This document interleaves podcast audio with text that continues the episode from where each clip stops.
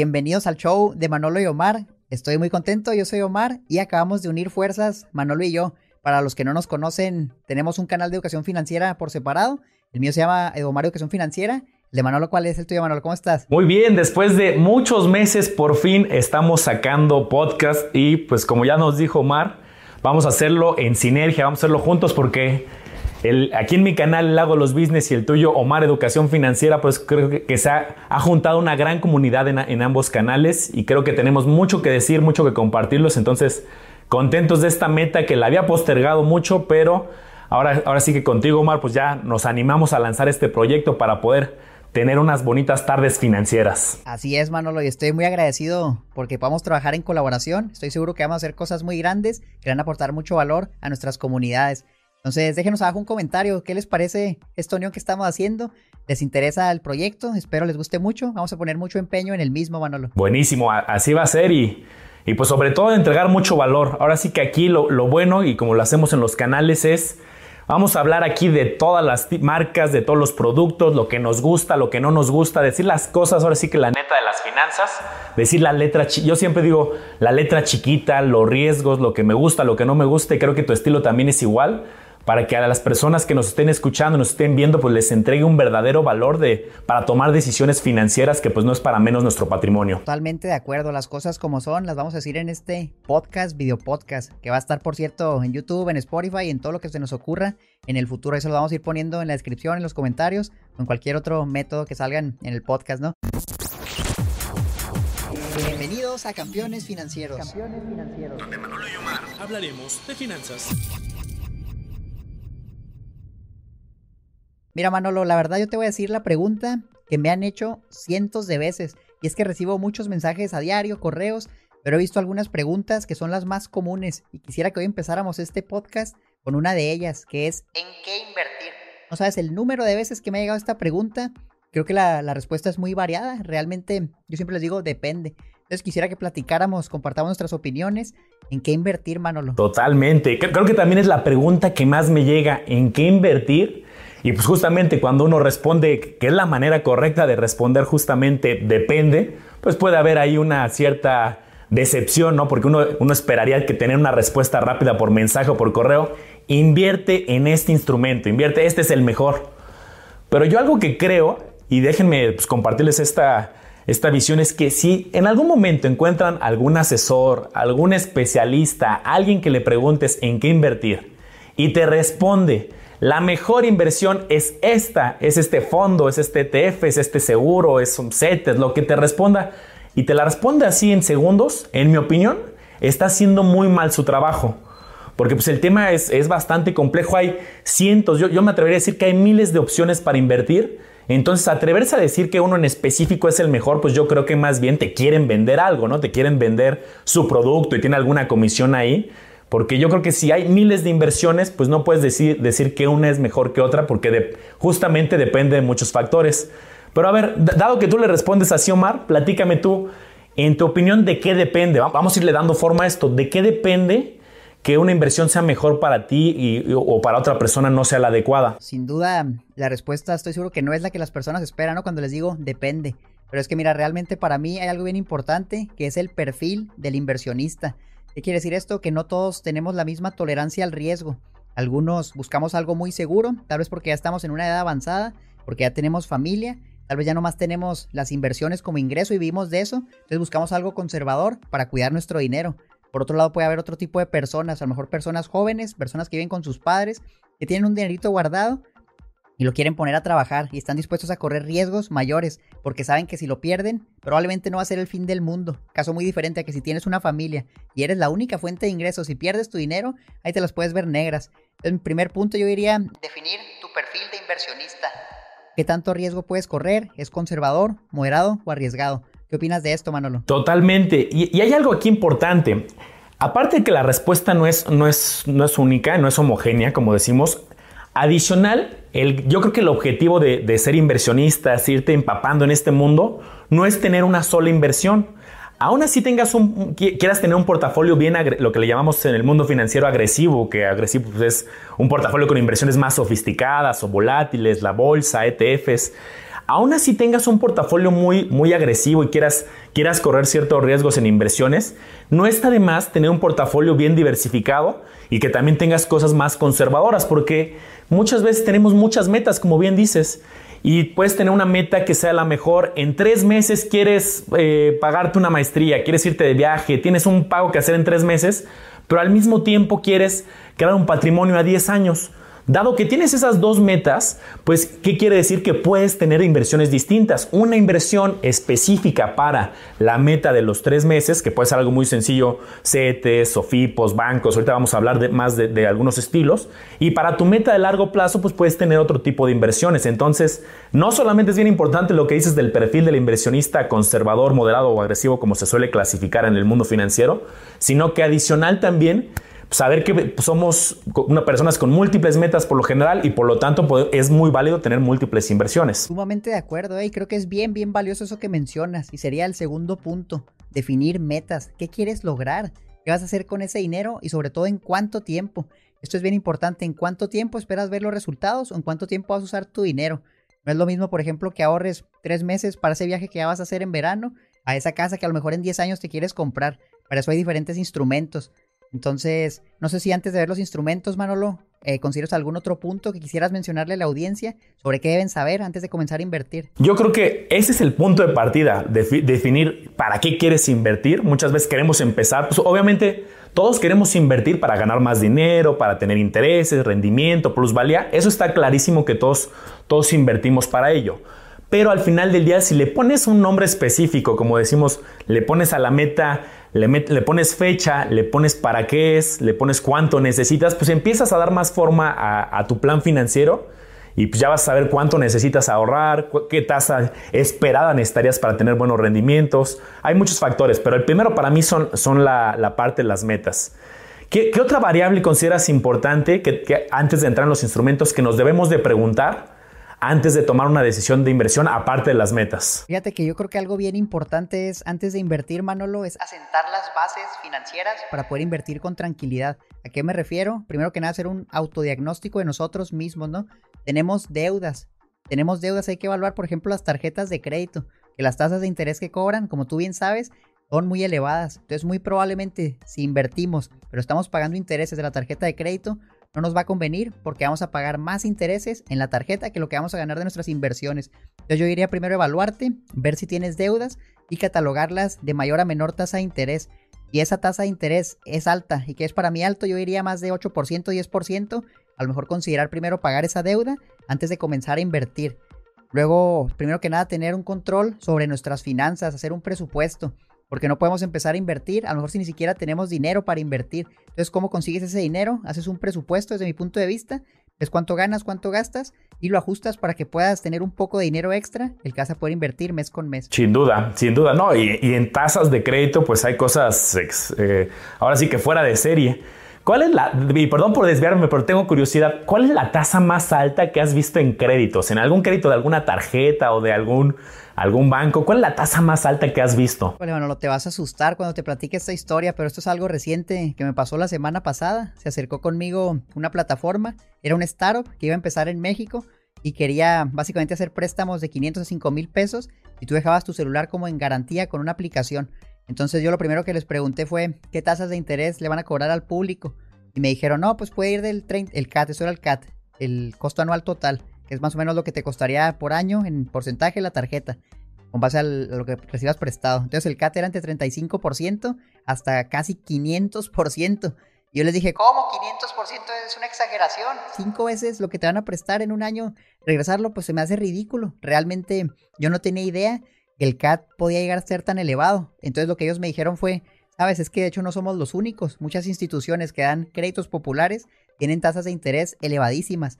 Y sí, luego me puse a buscar intereses, a lo mejor de alguna Sofipo, que iba, si no bien, a lo mejor 500%, si llegaba al 100%, 200%. Entonces, esa es la historia de terror que me tocó ver hace poco. ¿Qué tal tú, Manolo? ¿Cuál es la peor tasa de interés que has visto? 500% está, está bárbara. ¿eh? Yo, yo pues, siempre me baso en los análisis de, de comparación, por ejemplo, de tarjetas. Y pues tarjetas que es de las que suelen tener tasas más elevadas porque pues hay muchos tipos de crédito, que ya hay en otro capítulo aquí del podcast hablaremos de créditos hipotecarios, automotrices, de nómina. pero en tarjetas los, las tasas de interés o los CATs, que también es una manera de comparar el CAT, que incluye ahí ya la anualidad, las comisiones, el seguro y todo lo que te suelen cobrar, pues hay CATs que, eh, que rebasan el 100%. Este de 500 pues sí está, está fuera de serie, pero imagínense, independientemente que sea 500 o sea 100, las dos son bastante elevadas.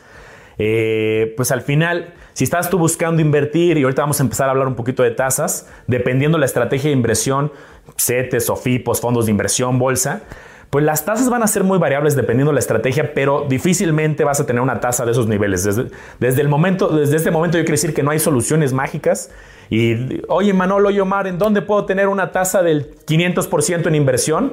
No, no existe o eso seguramente es un fraude o es algo extremadamente raro. Del 100% tampoco las vamos a ver. Sí, vamos a tener años con algunas inversiones muy buenas y sí, rendimientos a doble dígito, pero no 100%, 500%. Entonces, lo que dijiste, Omar, creo que es valioso. Ordenemos las finanzas, ordenemos la casa, ordenemos el presupuesto y varios tips que vamos a ir dando aquí y ya luego nos podemos adentrar en cómo empiezo a invertir para mis metas financieras, ¿no?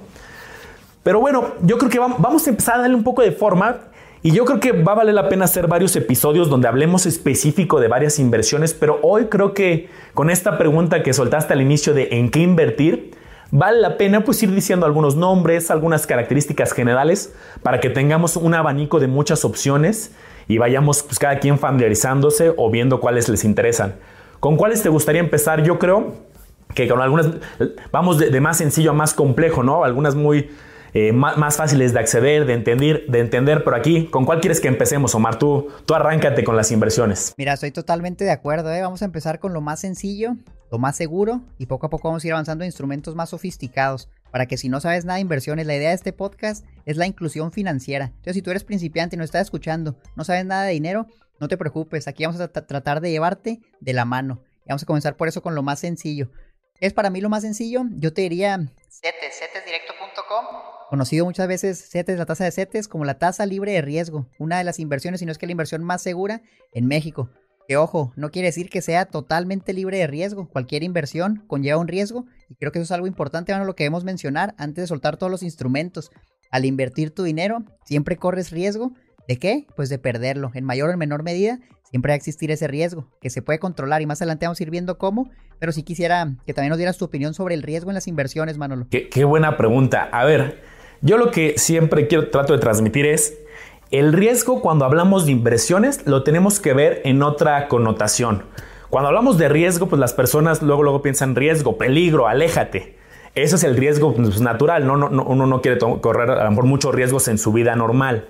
Pero en inversiones es una característica, así como el rendimiento es una característica, el riesgo también lo es. Y dado que todas tienen algún riesgo, hay que entenderlo y lo que tenemos que hacer es ver qué tanto riesgo queremos tomar. Quiero una inversión muy sencillita que tenga muy, muy poquitos riesgos. Bueno, pues seguramente va a tener tasas modestas, va a ser muy sencilla de entender, pero también los rendimientos muchas veces van de la mano de los riesgos. Ahora, quiero tener más rendimientos, quiero inversiones más complejas, quiero ya tener portafolios internacionales, bolsa, algo más complejo, seguramente va a tener más riesgos ahí también incluidos. Entonces, yo lo que quiero transmitir es, el riesgo en inversiones no es que sea algo malo, más bien es una característica y hay que empatar si estás dispuesto a correr esos riesgos o no, porque si bien lo dices que toda inversión tiene riesgos, algunos muy, muy, muy bajitos, algunos hasta tienen seguros, que ahorita vamos a hablar de algunas inversiones que están hasta aseguradas, pero este, toda inversión tiene riesgos, sin duda. Totalmente de acuerdo. Bueno, mira, ahora sí, ¿en qué invierto, no? Vamos a soltar los datos. Este podcast va a buscar decir también el cómo, no solo el qué, sino el cómo lo haces, en qué lo haces. Entonces yo te estaba diciendo cetesdirecto.com. ¿Y por qué digo cetesdirecto.com y no nada más CETES? Porque dentro de ese sitio nosotros podemos acceder a diferentes instrumentos de inversión. Llámese CETES, llámese bonos, llámese bondes de, UDIBonos, bondía, etcétera. Son varios. Entonces me gustaría a lo mejor mencionarlos brevemente uno por uno para que las personas que nos escuchan entiendan cómo funciona. ¿Qué te parece si nos vamos turnando uno y uno? Yo empiezo a lo mejor con el más popular, que es CETES, ¿no? Los certificados de la tesorería prestarle dinero al gobierno a plazos cortos, menores a un año. Me parece que son 28 días, 90 días, 3, 6, 9 meses y un año, si no mal recuerdo.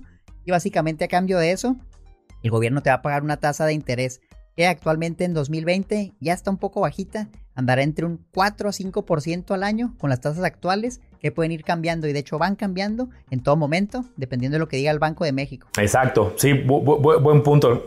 Las tasas no son fijas, esto es algo bien importante de entender. Las tasas Así como te puedes acercar a un banco, en este caso CETES que estamos tocando y ahorita está al 4, al niveles cercanos al 4%, hace un año o 2019 estaban en niveles cercanos al 8%, hace 5 años estaban también en niveles del 4%, entonces de repente vamos a tener eh, tasas bajas, de repente tasas un poquito más elevadas. Luego vamos a explicar yo creo que en otro capítulo, muy, porque está bien interesante por qué suben y por qué bajan, pero ahorita pues, llevémonos esto.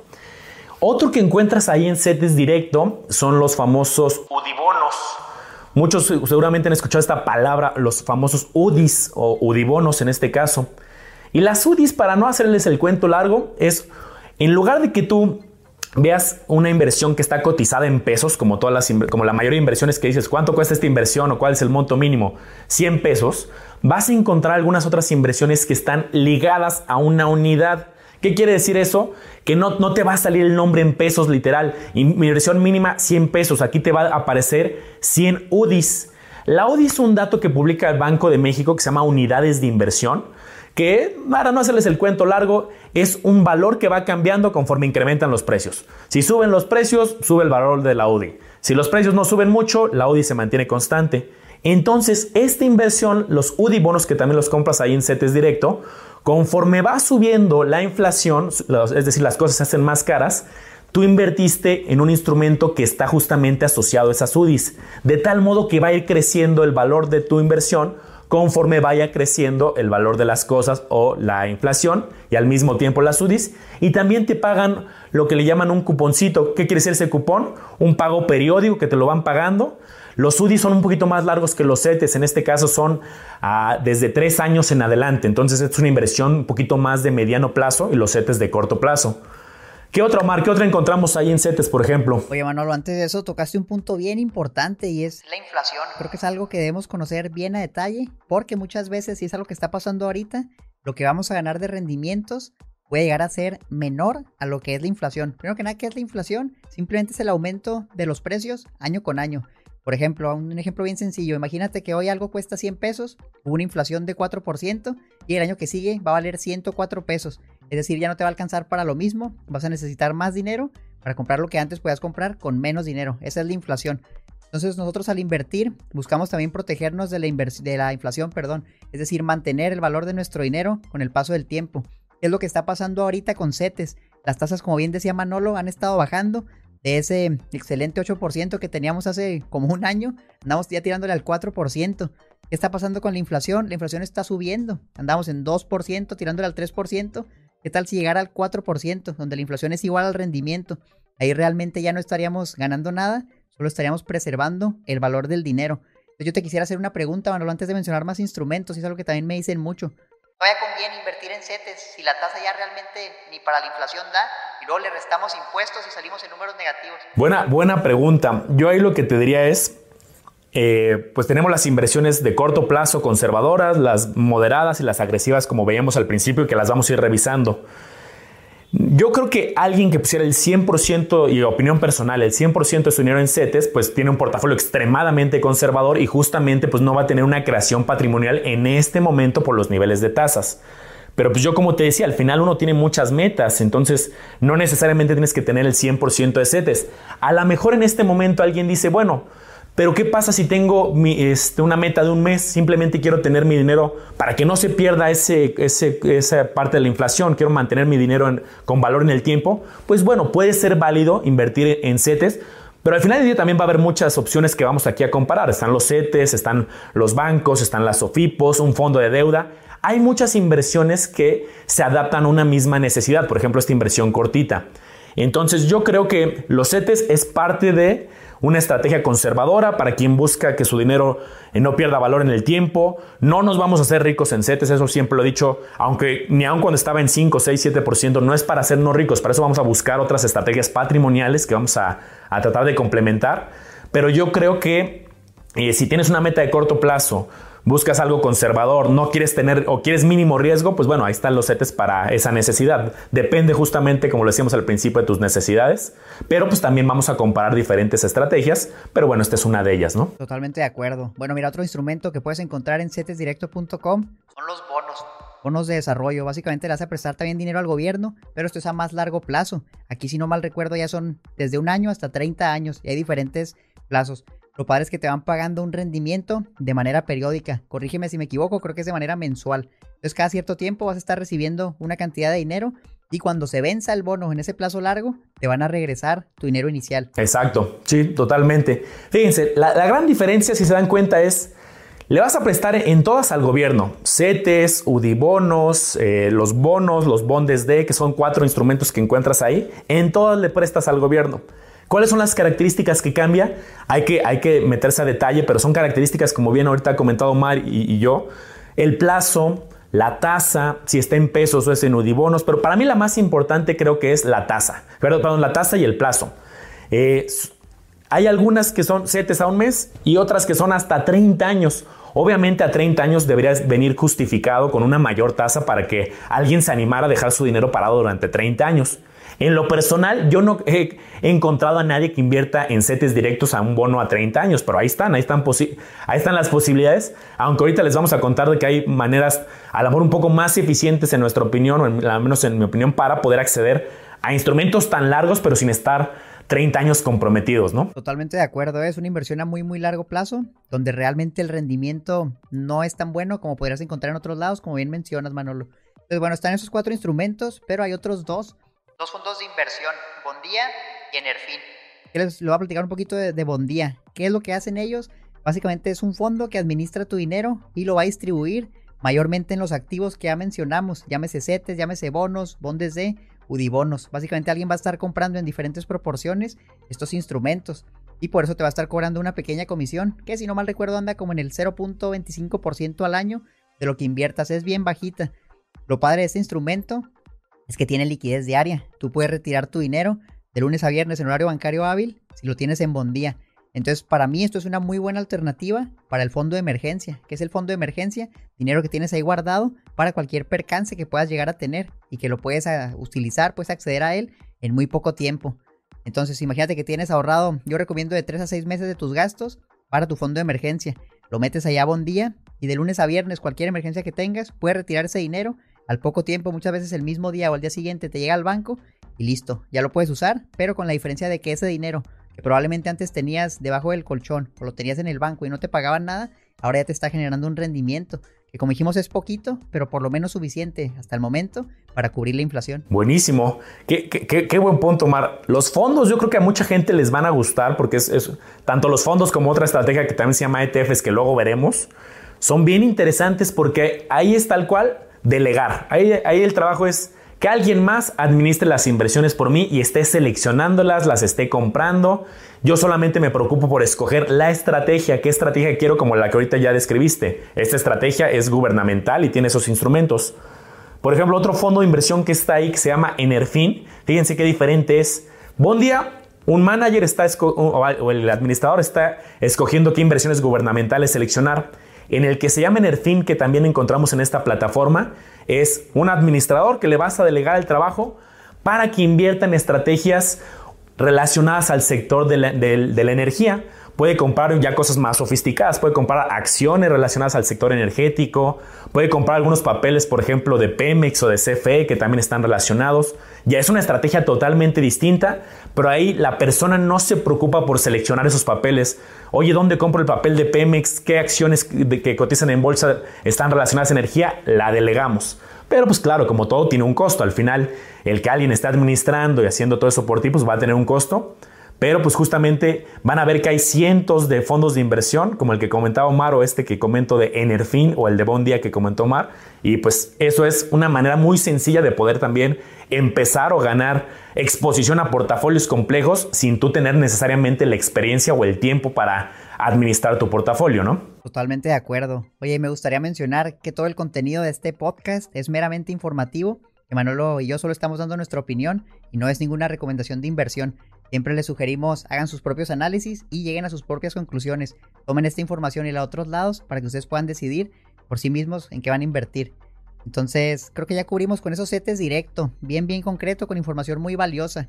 Hay otro, como tú mencionabas, instrumento que ahorita es bien popular, Manolo. No sabes también la cantidad de. Tengo un grupo en Facebook, la cantidad de personas que comentan sobre las SOFIPOS, Sociedades Financieras Populares. Totalmente, ¿eh? eh o tema popular y en el nombre están ¿no? las Sociedades Financieras Populares. Este yo creo que es como, como eh, el hermano menor de los bancos, en mi opinión, si me dices cómo describirlo en términos simples.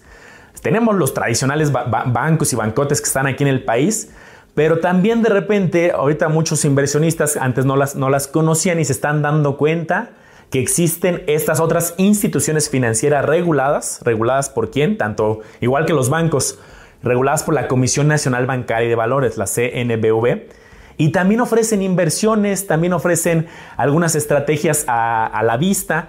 Pero pues si quieres aquí arranca a tomar, platícanos un poco, describiendo en términos sencillos con tus palabras, ¿En qué podemos invertir en estas figuras, en las SOFIPOS? Mira, pues realmente es bien sencillo el concepto. ¿Qué es lo que hace una SOFIPO?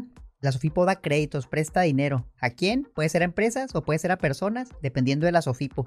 En México hay más de 30 SOFIPOS, eran como 34, 38, si no mal recuerdo. Y lo padre de estos instrumentos es que, como bien mencionaba Manolo, es que están regulados por la Comisión Nacional Bancaria de Valores, por el Banco de México y por la Conducef. Entonces, de cierta manera, le dan certeza a nuestra inversión. Este está bien muy seguro, pues porque es del mismo gobierno y está respaldado por los impuestos.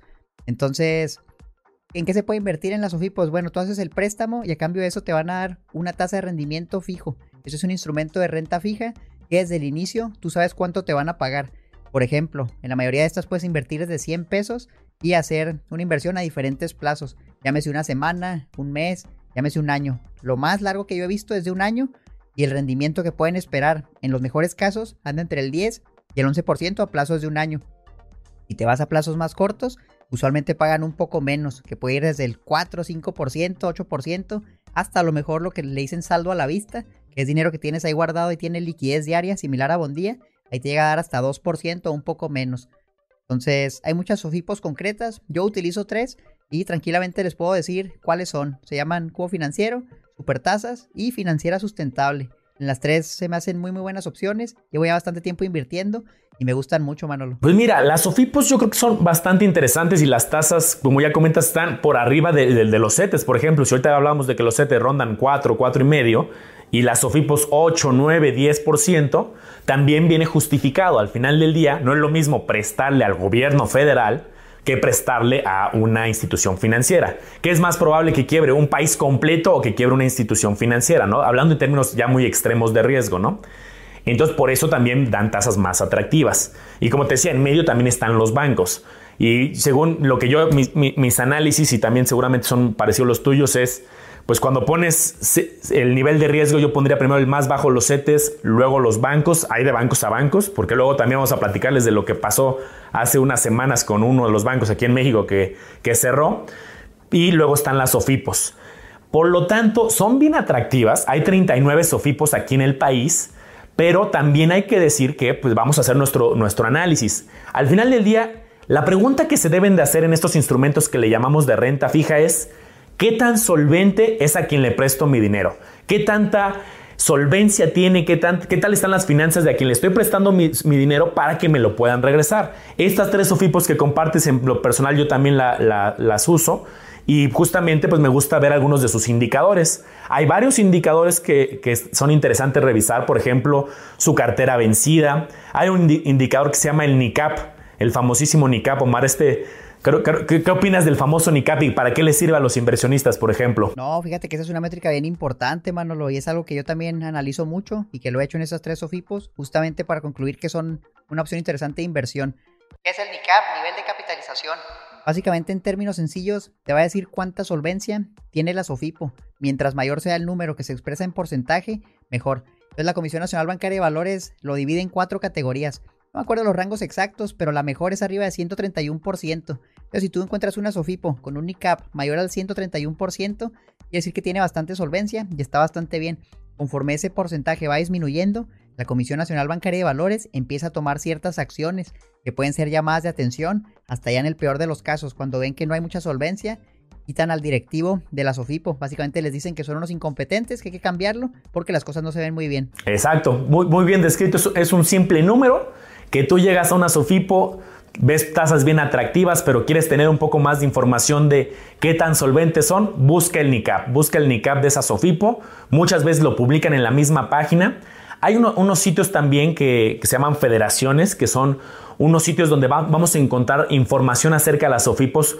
Podemos encontrar desde algunos datos financieros y también ahí publican justamente los NICAPs. Ahí cada mes vamos a poder ir viendo cómo va esta evolución del NICAP y ya Omar lo describiste muy bien. Si es una SOFIPO nivel 1 en NICAP, quiere decir que tienes buena solvencia. Si pasa a nivel 2, 3, 4, pues hay, hay algo financieramente que no está muy bien ahí, hablando, hablando en términos financieros, que pues habría que, revisar, ¿no? Porque puede ser un pequeño foco, foco rojo. Pero sí, tal cual, esos son las SOFIPOS, una institución financiera que da créditos de inversiones y podemos nosotros también invertir ahí. ¿Qué otro instrumento, Mar, o no sé si quieras hablar algo más de Sofipos o algún otro instrumento de los de renta fija que creo, creo que son los que, estamos abordando para empezar. Brevemente nada más, Manolo, dos puntos bien concretos de las Sofipos. Tienen un seguro llamado Prosofipo que protege tu inversión por 25 mil UDIs o alrededor de 160 mil pesos ahorita en 2020. Si tú inviertes menos de eso y la Sofipo quiebra desaparece, a ti te va a regresar el dinero Prosofipo, que es un fondo del gobierno donde las Sofipos mes con mes o cada cierto tiempo van aportando capital. Bien, bien sencillo. Tienes más de eso, ten cuidado, utiliza varias OFIPOS. Ahora también tienen un beneficio fiscal de 5 UMAS, que son más o menos unos 158 mil pesos en 2020. Si tú inviertes menos de eso entre capital e intereses en todas las OFIPOS, vas a estar exento de impuestos. Tus rendimientos no van a pagar impuestos, cosa que en CETES no existen. Creo que estos dos puntos le dan, le dan mucho valor a las OFIPOS y le hacen un instrumento de inversión muy, muy bueno. Sí, sí, sí, qué, buen punto, ¿eh? Tocaste esos dos puntos que son importantísimos. Creo que por eso ganaron mucha popularidad hay pocas inversiones, para dejarlo claro, muy poquitas, que tienen un seguro. Solamente, en mi opinión, hay dos, salvo, que me corrijas, Omar, solamente los bancos y las SOFIPOS aquí en el país tienen un seguro que en caso de que quiebra la institución, va a llegar este seguro a pagar. Pero si te vas a otras inversiones de las muchas que vamos a estar hablando aquí en este podcast, no tienen un seguro, más bien depende de la solvencia y las finanzas de la institución. Y hay bien poquitas inversiones también que tienen este beneficio fiscal que ya nos compartiste. En mi opinión, solamente las SOFIPOS y las inversiones para el retiro como las AFORES o planes de retiro que tocaremos en otro foro son las únicas. Entonces, tiene, dos tiene tres características interesantes. Rendimientos atractivos, uno. Dos, eh, la exención de impuestos hasta este nivel que comentas y justamente el seguro prosofipo y claramente pues con su respectivo nivel de riesgo que cada quien tiene que analizar si le, le parece adecuado o no, pero qué buenos puntos Omar. Totalmente de acuerdo y mira creo que nos da tiempo para un instrumento más de renta fija que como bien dices son los que estamos cubriendo y a lo mejor en un siguiente episodio seguiremos hablando de muchos otros instrumentos que hay, beneficios fiscales, etcétera, información muy muy valiosa para que se suscriban si no lo han hecho, si nos están viendo en YouTube, suscríbanse.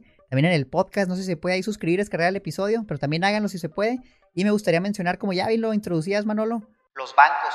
¿En qué inversiones se pueden hacer en un banco? Yo conozco las más populares, a lo mejor un pagaré bancario, que tiene un nombre medio, medio extraño. Pagaré con rendimiento liquidable al vencimiento. ¿Qué es esto? Nada más es prestar tu dinero para que te paguen hasta el final del plazo a un banco.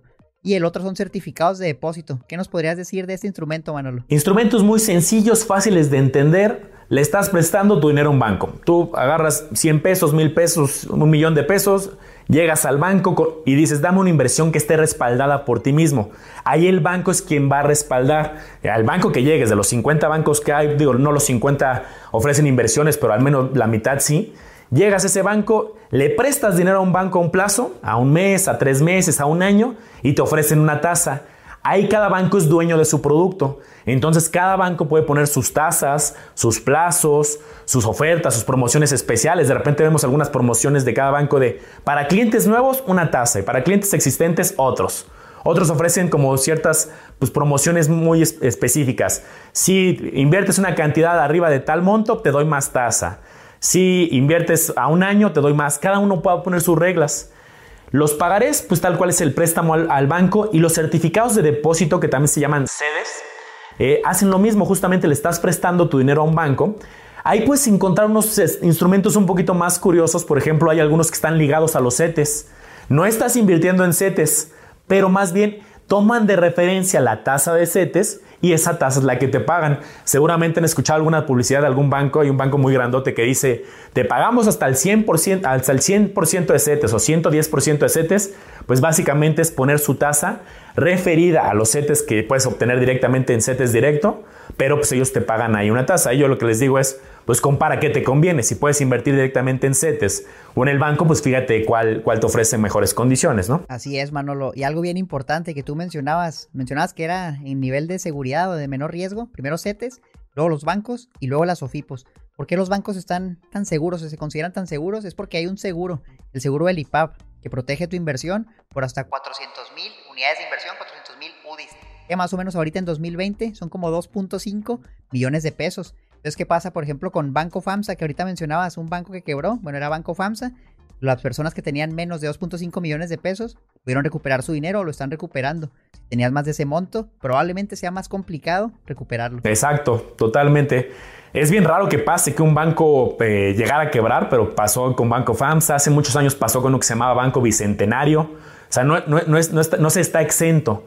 Entonces yo igual que aquí en las OFIPOS, como les decíamos, que se fijen en el, en el NICAP, también en los bancos hay indicadores como la morosidad, varias cosas que vamos a comentar a mucho detalle. Este simplemente es una introducción para, para mencionar los que hay de renta fija, pero luego les vamos a dar algunos indicadores que a lo mejor son técnicos, pero van a ver que les van, van a servir muchísimo para que cuando lleguen y vean una publicidad o estén enfrente de un banquero y les esté ofreciendo una buena tasa, ustedes digan, perfecto, ya, ya me dijiste los datos, déjame meterme a ver unos indicadores que Omar y Manolo me enseñaron para ver si es solvente, porque lo de FAMSA se pudo haber eh, nos pudimos haber anticipado, ¿no? Al final había indicadores que se estaban deteriorando, más cartera vencida, gente que dejó de pagar sus créditos, había varios indicadores que ahí eran una pequeña señal y esta información la publica la Comisión Nacional en, su página y podemos enterarnos qué tanto los clientes están dejando de pagar Digo, tenemos el seguro, pero al final del día, pues no quieres tener que ejercer, uno no quiere querer ejercer ese seguro. Mejor eh, invertir en algo que esté solvente desde el principio y evitarte este proceso, porque puede ser un proceso de semanas o meses en lo que se recupera el dinero, ¿no? Totalmente de acuerdo, Manolo. Oye, pues mira, ya pasaron 40 minutos, realmente se me pasaron volando. Debo decir que me encantó hacer este episodio contigo, Manolo. Estoy muy contento y espero ser el primero de muchos. Entonces, ¿qué te parece si por hoy aquí cerramos los instrumentos de renta fija y a lo mejor en el siguiente episodio hacemos una continuación del mismo si es que nos faltó alguno y empezamos a mencionar todavía muchos más instrumentos que nos faltan para invertir. Me parece perfecto, Mar. Yo también muy contento. Y hay muchísimos. Ahorita simplemente es sembrar justamente la espinita, la idea de los instrumentos que hay en términos generales. Luego vamos a tener capítulos específicos para ahora sí armarnos un debate muy, muy específico y revisar a detalle cada instrumento o estrategia.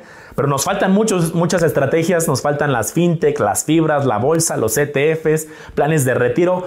La verdad es que cuando te empiezas a empapar en este mundo de inversiones vas a ver que hay muchísimas opciones y seguramente una inversión es adecuada para ti, pero pues hay que estudiar, hay que analizar, hay que comparar y para eso es este, este show de Manolo y Omar donde vamos a traerles información que creo que va a ser muy práctica. Y pues un gusto estar contigo, Omar. Excelente, un gusto estar contigo también, Manolo. Este fue el primer episodio del show de Manolo y Omar y esperen muchos próximamente. Probablemente empezamos a subir uno a la semana y vamos a ir viendo y lo vamos a ir ajustando. Entonces recuerden, si les gustó, suscríbanse si están en YouTube, denle like al botón y déjenos un comentario. ¿Qué les pareció este episodio? ¿Qué les gustaría que cubriéramos en demás episodios? Si nos siguen en otras plataformas, también si pueden suscríbanse, compártalo con sus amigos, que entre todos vamos a ser una comunidad financiera más grande en México y en el mundo. Buenísimo. Y pues no olviden suscribirse al canal de YouTube de Omar Educación Financiera y al Lago de los Business, porque ahora sí viene una educación financiera muy integral con el podcast y con todos los canales Facebook y todo lo que tenemos. Estamos en todas las redes, Facebook, Instagram, TikTok. Nos encuentran como Mar Educación Financiera y como el lado de los business. Un gusto estar con Hasta la próxima.